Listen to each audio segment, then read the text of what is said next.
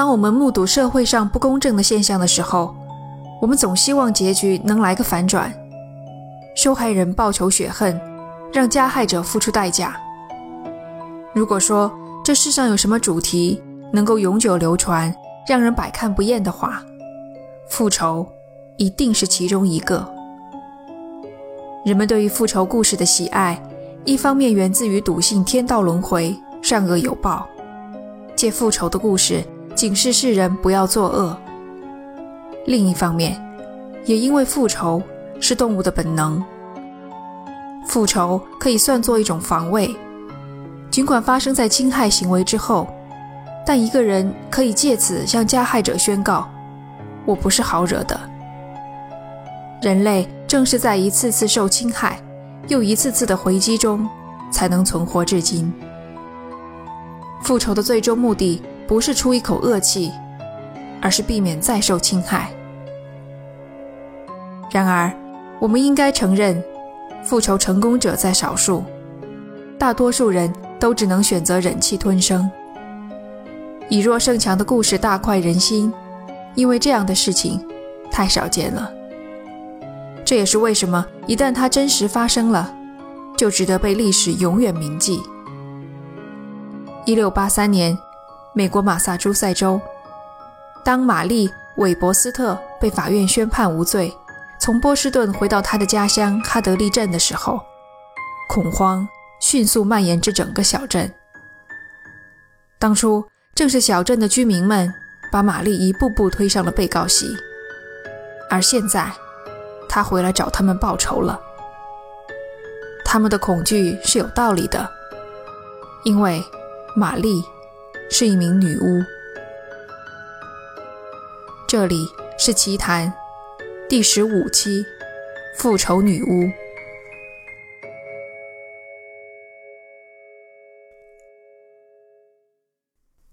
就在玛丽回到哈德利后的第九年，同一个州的塞勒姆小镇上爆发了美国历史上骇人听闻的女巫大审判。塞勒姆女巫大审判犹如一面棱镜，折射出人性的方方面面。其中格外引人注意的一点是，人们对于边缘群体的敌意。你可以看到，在审判中，大多数被诬陷的女子都属于边缘群体，她们单身。或是丧偶，离群所居，家境贫困，做着卑微的职业，接受社会的救济。低下的社会与经济地位是他们的原罪。一旦有什么不幸的事情发生，他们往往成了人群宣泄愤怒与暴力的出口。玛丽正是这样一个处在社会最边缘的女人。玛丽和丈夫威廉没有孩子。夫妇俩的生活一直十分窘迫，有时还需要政府的接济。而更加影响人们对她的看法的是，她的性格非常不讨人喜欢。根据哈德利镇官方的历史记录，玛丽脾气暴烈，被冒犯的时候会用最刺耳的言辞反击。因为家境贫寒，玛丽处处受人轻贱欺凌。她将遭受的不公化作一腔恨意，毫不顾忌地与邻居发生冲突。邻居们开始叫她女巫，并因此虐待她。这份官方记录写于1905年，距离玛丽去世已经两百年有余。时隔两个世纪，即使是官方的记录，也只能依赖小镇居民的口口相传，很难说其中有多少是客观描述。又有多少是掺杂了个人情绪的诋毁？玛丽的真实性格，我们是无从知晓了。但关于她施行巫术的传说，我们还知道很多。有人曾经看到玛丽对尚在摇篮中的婴儿施咒，使其反复升空又落下。有一次，玛丽在别人家停留的时候，一只母鸡居然从烟囱里飞了进来。正好掉进火堆上架着的沸水锅内。这事儿本身已经够奇特的了，接下来人们更是发现，玛丽的身上居然也有烫伤的疤痕，这让人们更加相信玛丽在背后动了手脚。还有一个流传甚广、更加玄乎的传说：当牛和马走到玛丽家门前时，无论怎么被驱赶鞭打，都拒绝往前再走一步。相应的解决之道是进入玛丽的家，对其进行殴打。殴打一旦开始，牛和马立即恢复正常，继续前行。很矛盾是吧？那个年代的人谈污色变的同时，却敢随随便便殴打一个女巫。终于，整个小镇对玛丽的猜忌达到了一个顶点。一六八三年，玛丽被正式起诉了。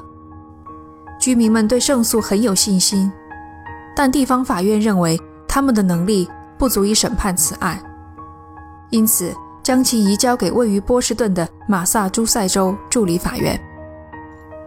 当时的法院审理女巫的案件已经驾轻就熟，他们有一套独特的甄别女巫的方法。由于那时人们相信女巫之所以能用巫术害人，是因为与魔鬼做了交易。作为报偿，女巫会让魔鬼吸食他们的肉体，魔鬼的吸食会留下印记，这便是所谓的女巫牙齿。被指控的女人。将被扒光衣服检查全身，如果身上有斑痕，哪怕是雀斑、胎记，都会被认定为女巫牙齿。还有一种方法，用针刺乳头。魔鬼的吸食会令得乳头感觉迟钝，如果嫌疑人对针刺没有反应，也可判定为证据。实际操作中，为了提高定罪率。检察人员常使用粗钝的针，减少对乳头的刺激。顺带提一句，从现存的审判女巫的绘画来看，我不认为法院会因为顾及嫌疑人的颜面而找女同胞来做这些事。毫无疑问，玛丽也受到了同样的羞辱。根据检方控词，他们对玛丽进行了审查，从得到的证据来判断。相信她就是个女巫。检方还提到，他们有大量的人证物证，但这些证据没有留下相应的文字记录。面对准备充分、经验丰富的检方，玛丽的回应只有一个：绝不认罪。回到这期节目的开头，陪审团仔细审阅了检方递交的证据，最终达成一致：玛丽无罪。在受尽羞辱，像囚犯一样被关押了三个月后，玛丽恢复了自由身，回到哈德里镇。我可以想象，看见她安然无恙地回来，小镇居民们的脸上一定写满了惊诧与恐惧。从那一刻起，他们就知道，灾难的降临只是时间早晚的问题。当初他们想除掉玛丽，如今。女巫回来报仇了。现在的问题是，她会对谁先动手？第二年冬天，小镇上一个叫做菲利普·史密斯的五十岁男人，突然不明缘由的病倒了。如果说玛丽是与魔鬼做交易的坏蛋，那菲利普就是受上帝宠爱的优秀子民。后来的史料形容他具有高尚的品德。良好的家世，令人尊敬的工作。菲利普在教堂担任执事，是镇政府的一名委员，还在民兵队担任长官。当然，光凭这些，恐怕还不足以招来玛丽的复仇。还有更重要的一点，菲利普正是当初地方法院审讯玛丽的一员。事实上，菲利普自己心里也有数。他同身边的人说：“这是玛丽在报复他。”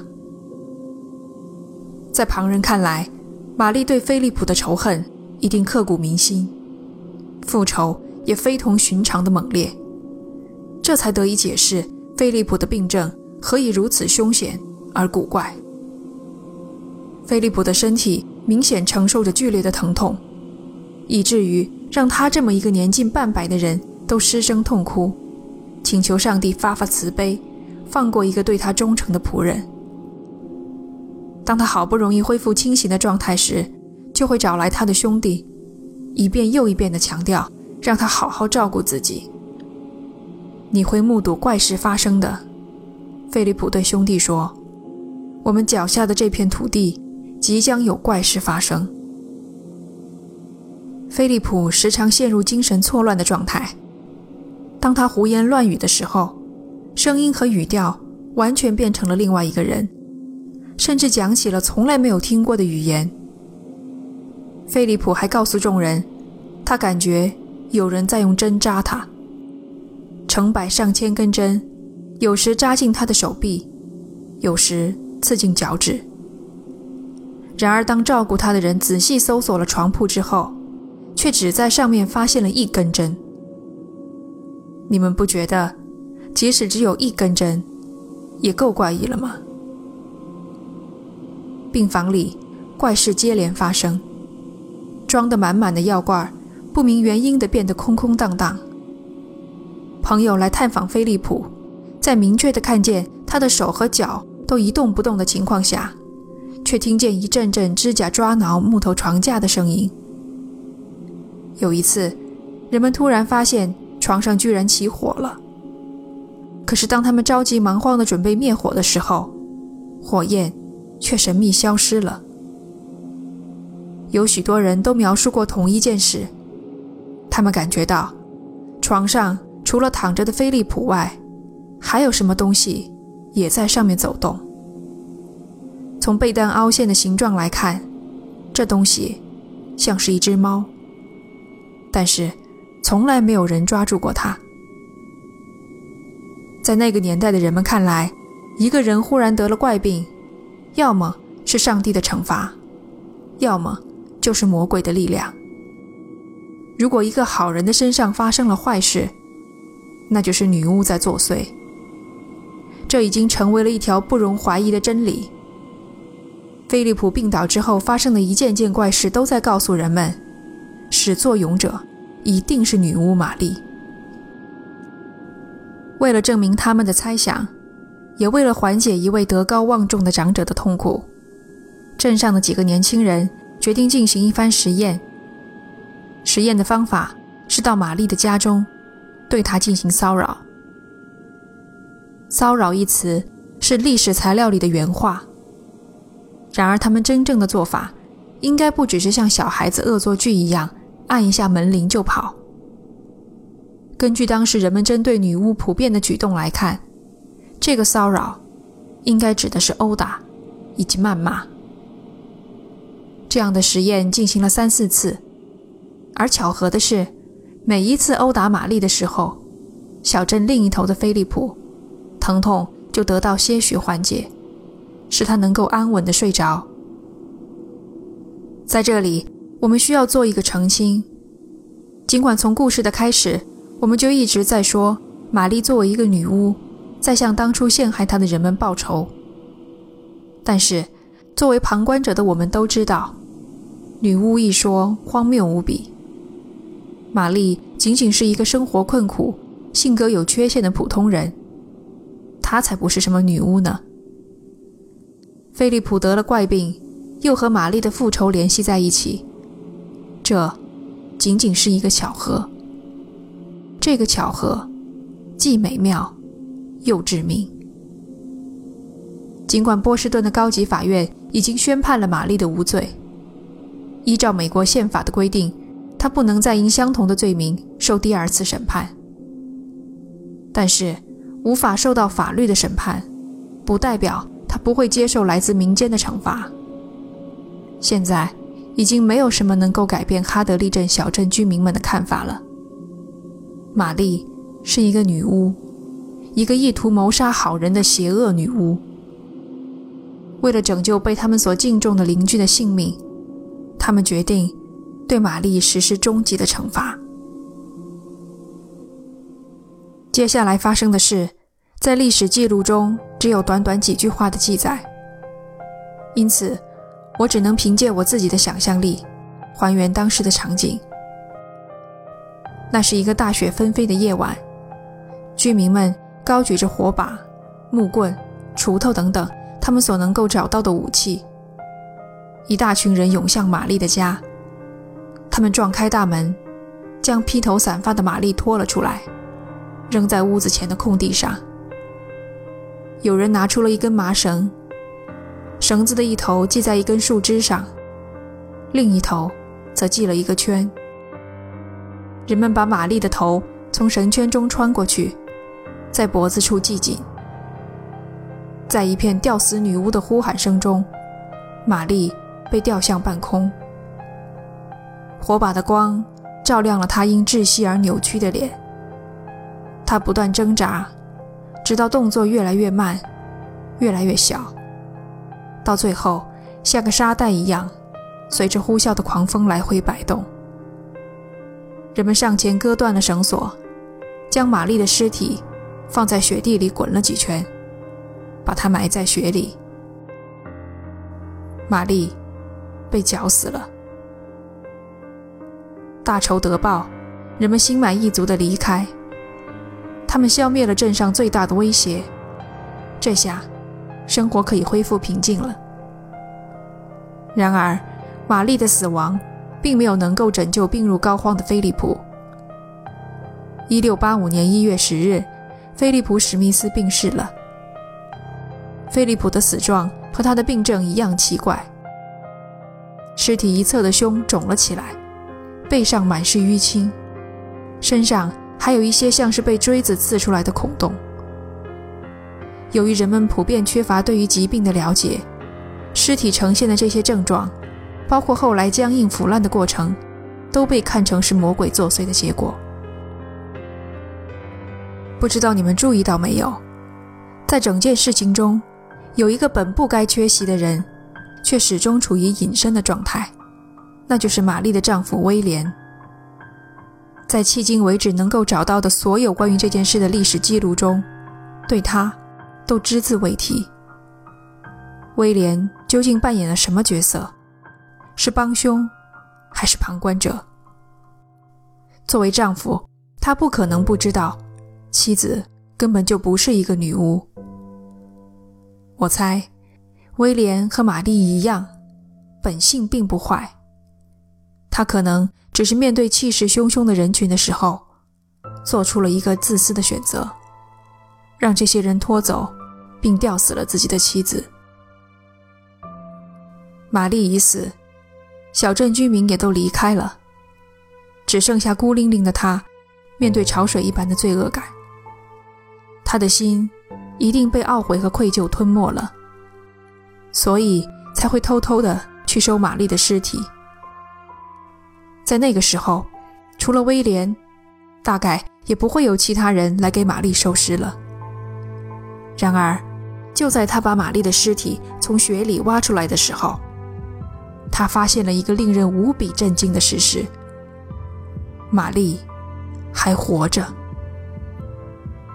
证明一个人是女巫的证据有很多，你可以搜身，可以用针刺，但起死回生。一定是其中最有说服力的一个。过去，玛丽被诬陷成女巫，现在，她真正成为了一个女巫。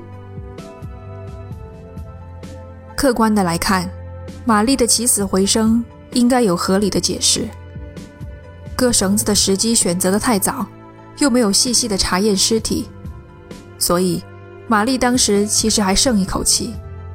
然而，在小镇的居民看来，他们引以为豪的终极惩罚，不但没能消灭玛丽，反而进一步验证她是一个货真价实的女巫。不管他们当初是真的相信，还是仅仅出于对于边缘群体的厌恶，而对她进行污蔑、欺凌与陷害，这下，所有人都相信了。一个平和安宁的小镇上，住着一个能置人死地的邪恶女巫。居民们未来每一天的日子，都将在担惊受怕中度过。玛丽不会巫术，也从来不曾主动加害居民们。他只是以旁人施加给他的罪名为武器，完成了终极复仇。玛丽的复仇达到了最终目的，居民们再也不敢凌辱她了。根据历史资料，玛丽在这场劫难后。还活了十一年，直到一六九六年才去世。他可能听说了一六九二年发生在萨勒姆小镇的女巫大审判，结合自己的亲身经历，不知道他会有何感想。节目的最后，我想用周国平《风中的纸屑》一书中的两句话来做一个结语：在最深重的苦难中，没有呻吟，没有哭泣，沉默是绝望者最后的尊严；在最可怕的屈辱中，没有诅咒，没有叹息，沉默是复仇者最高的轻蔑。这期节目我们讲的是奇人奇事。如果你偏爱这一类型，欢迎收听专辑里的同类之谷《不死的爱》。感谢你的收听，这里是奇谈，我们下期见。